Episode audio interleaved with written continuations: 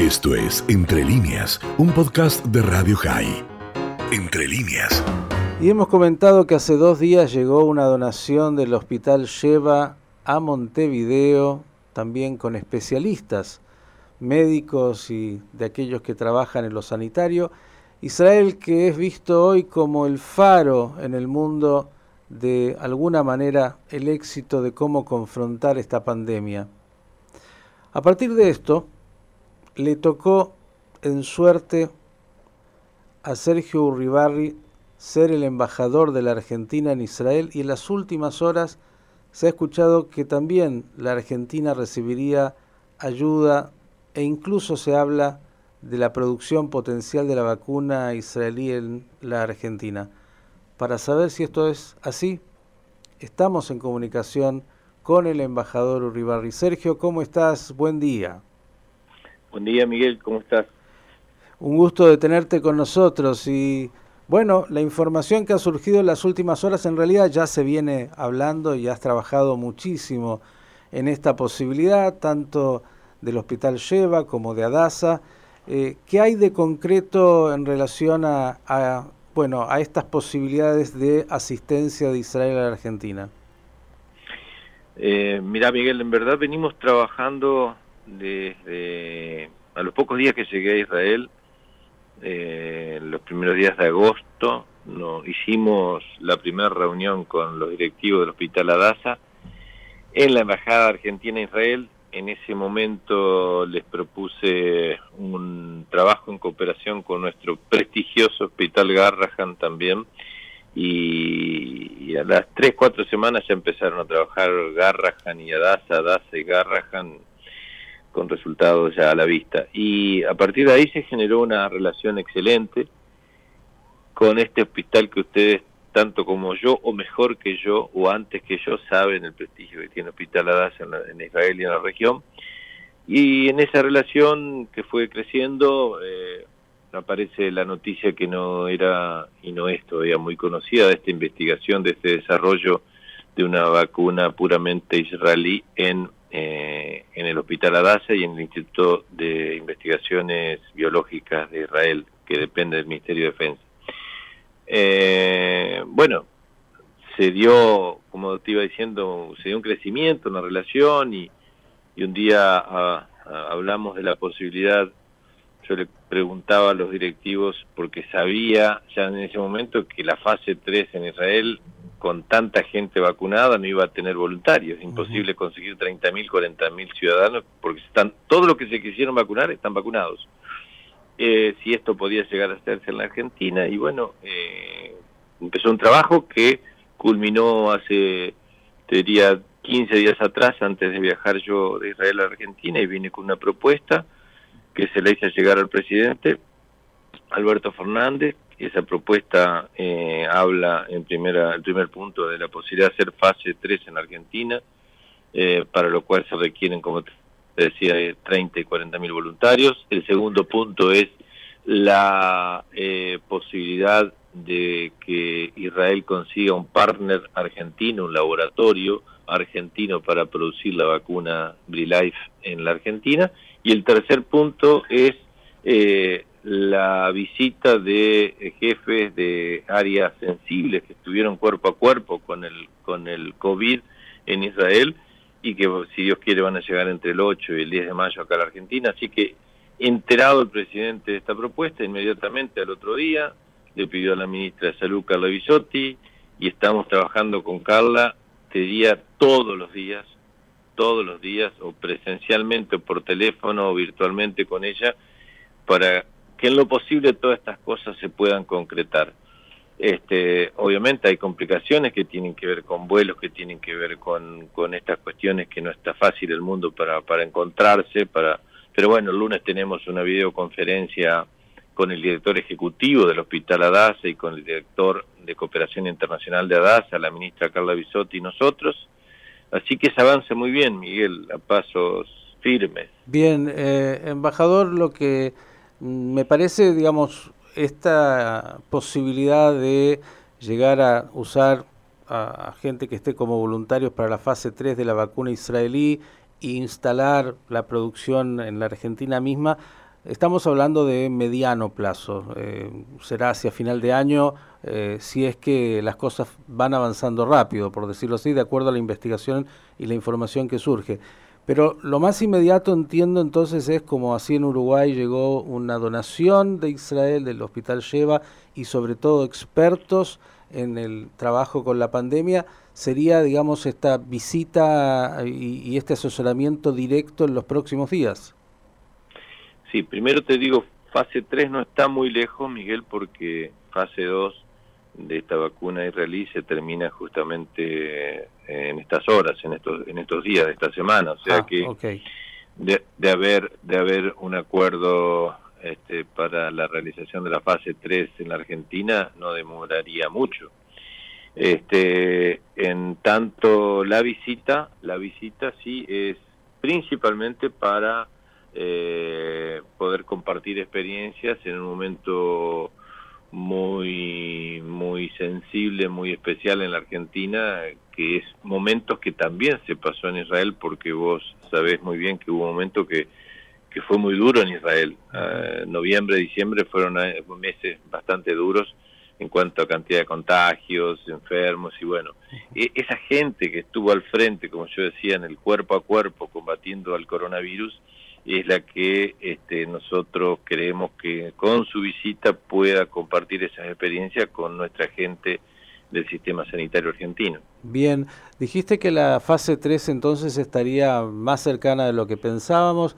¿Se sabe algo respecto de las características de la vacuna israelí?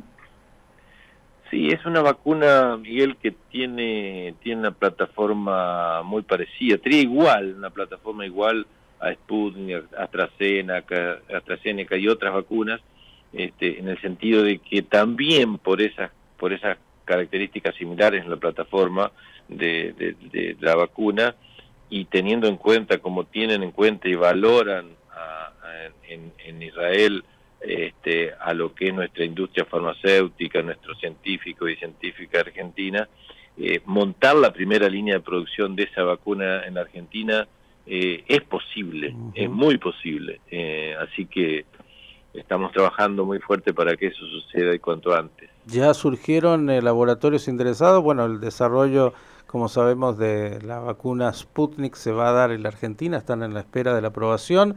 quedó alguna otra pendiente, sobre todo, y mucho, mucha polémica en torno a Hugo Sigman y su laboratorio. ¿Hay interesados concretos que están de alguna manera ofreciendo esta posibilidad? Considerando, Miguel, que es una cuestión de, entre privados, entre lo, eh, es un tema que no lo, no lo tengo tan, tan, tan, tan con tanto conocimiento, pero sí sé de buena fuente que ya hay conversaciones entre la gente de Israel y algunos laboratorios argentinos para que esto suceda. Bien, un par más y te agradecemos enormemente. Eh, llegaste hace un par de semanas, no sé si tuviste la oportunidad de ver y de vivir la salida de alguna manera de Israel de, de, esta tragedia humanitaria y, la vuelta a cierta normalidad. ¿Tuviste la oportunidad de verlo? Sí, sí, Miguel. Sí, yo hace creo 10 días que llegué y ya pude disfrutar de las primeras salidas allá. Y esto es bueno que, que, que, lo, que lo menciones, que lo preguntes, porque se habla mucho del resultado de Israel y del ejemplo en el que se ha convertido y es muy válido, muy válido que se, se lo trate así porque es un ejemplo, pero todo el mundo habla del resultado y muy poca gente conoce cómo se alcanzó ese resultado, más allá de la provisión de las vacunas en, su momento, pero quiero decir en cuanto a las restricciones, eh, Israel tuvo restricciones muy duras, muy duras, eh, yo lo cuento aquí, a colegas tuyos, amigos, a conocidos, de que nosotros allá tuvimos tres cuarentenas, y muy duras, ¿eh? cierre de restaurantes, de escuelas, de bares, de todo. El Ben Gurión, el aeropuerto Ben Gurión, que nunca en la historia había cerrado, cerró por durante varias semanas, no, no tuvo ningún tipo de movimiento. Y, y esas restricciones, que, que hubo una primera ya por marzo, abril, mayo, todos esos meses, después otra en septiembre, octubre, la otra en diciembre y demás, fueron estrictas, como yo digo, allá se discutía se discutía en las distintas fuerzas políticas, se discutía, pero una vez que se tomaba una decisión se acataba. Y todo el mundo la acataba. Por eso esto explica también en gran medida el resultado y, que se haya convertido en ejemplo eh, Israel, ¿no? Sí, la combinatoria entre vacunación masiva y eh, encierro. y encierro más y encierro muy estricto. Esa fue la, la fórmula israelí. De alguna manera Sergio has estado aquí con la ministra Bisotti dices casi a diario estás anticipando que, que, frente a esta segunda ola tan virulenta eh, te parece que vienen medidas de, de confinamiento más estrictas no lo sé, sinceramente estaría mintiendo si te digo algo en ese sentido sobre ese tema, no lo sé, no lo sé Miguel, sinceramente no. Eh, todo este tiempo, bueno, hoy eran seis cuartos de la mañana, estaba hablando con la ministra Carla Bisotti, también esto demuestra la dedicación casi de 24 horas de nuestra ministra de Salud, este, pero no, en ningún momento, en ningún momento hablamos sobre, sobre nuevas medidas, porque eso es me parece privativo del ministerio y de la presidencia. ¿no? Bien, ahora sí, la última, y porque a ver si salimos un poco del corona, estamos todos tan eh, dedicados, angustiados, y, obviamente no hay otra en, lo que hace al combate con esta realidad sanitaria, pero la vida tiene otras cosas más. La última vez que hablamos recuerdo que eh, contabas con, con mucho eh, entusiasmo del intercambio comercial que crecía con Israel, sobre todo me acuerdo en lo que eran los productos cárnicos y la exportación de la Argentina. Argentina necesita tanto exportar. ¿Cómo, vienen, eh, cómo viene el intercambio y cómo vienen otras áreas de, de, ese intercambio bilateral? Bien, bien, Miguel, la verdad, bueno, ya lo he hablado contigo, eh, desde que llegamos y, antes de ir a Israel, habíamos empezado un trabajo muy serio con, con nuestra Cámara de Comercio Argentina-Israelí, con su presidente Mario Montoto, con nuestra amiga y colega embajadora de Israel en Argentina, Galit Ronen, y producto de ese trabajo eh, continuo que hemos realizado, el intercambio ha crecido muchísimo, muchísimo, muchísimo, y, y te doy como dato un ejemplo, el tema cárnico, por ejemplo, en el año 2019 las exportaciones de Argentina a Israel fueron de aproximadamente 24 mil toneladas de carne y hoy ya estamos en un promedio de 50 mil toneladas anuales, que convirtió a Israel con 9 millones de habitantes, con solo 9 millones de habitantes, el segundo destino de las carnes argentinas. El primer lugar lo ocupa China, pero China tiene más de mil millones de habitantes. El primer destino de carne argentina. El segundo destino es un país con nueve millones de habitantes y que es Israel. Bien, ¿cuándo estás eh, volviendo a, a, Israel? Eh, ni bien termine la gira de, de, los profesionales israelíes en la Argentina, vuelvo, vuelvo con ellos a Israel. Bien, es decir, los, los esperas acá para para acompañarlos en toda la tarea. Por supuesto. Bien. Por supuesto.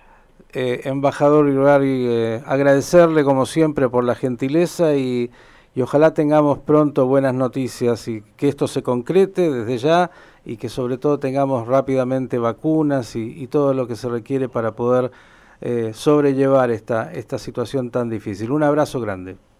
Abrazo enorme, Miguel, también gracias a ustedes. Esto fue Entre líneas, un podcast de Radio High. Puedes seguir escuchando y compartiendo nuestro contenido en Spotify, nuestro portal radiohigh.com y nuestras redes sociales. Hasta la próxima.